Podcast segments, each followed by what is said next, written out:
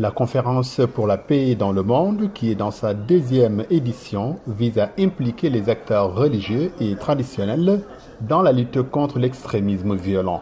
Président l'événement, le chef de l'État mauritanien Mohamed Oudoucher El Razouani a appelé les participants à s'attaquer aux racines du mal.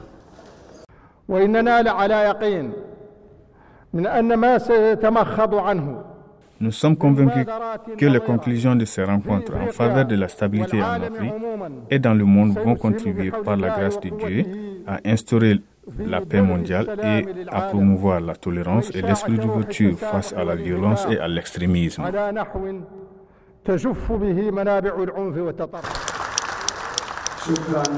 Le même appel est réitéré par le chef du Bureau des Nations Unies pour l'Afrique de l'Ouest et le Sahel, Mohamed Saleh Anadif nous lançons un appel au Forum de Dubaï pour la paix en Afrique pour une prise en compte appropriée de la contribution des acteurs religieux et traditionnels dans la conception et la mise en œuvre des actions de prévention de l'extrémisme violent et de consolidation de la paix au Sahel et en Afrique de l'Ouest.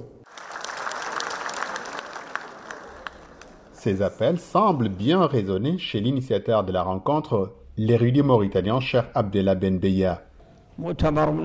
Cette conférence fait office de tribune pour éclairer la position de l'islam vis-à-vis de la paix et pour donner l'occasion aux religieux de l'ancien appel à faire taire les armes. Le cher estime qu'il faut aussi réactiver les circuits de dialogue traditionnels si l'on veut freiner la radicalisation des jeunes. La solution militaire seule ne suffit pas. Il est donc temps de tourner vers la tradition ancestrale africaine de tolérance et de résolution des conflits par voie de dialogue et par la médiation, comme se faisait jadis au pied des baobabs et des palmiers. Plusieurs autres intervenants ont exprimé le souhait de voir les religieux et chefs traditionnels réussir ce que les armes peinent jusque-là à imposer au Sahel, c'est-à-dire paix et stabilité.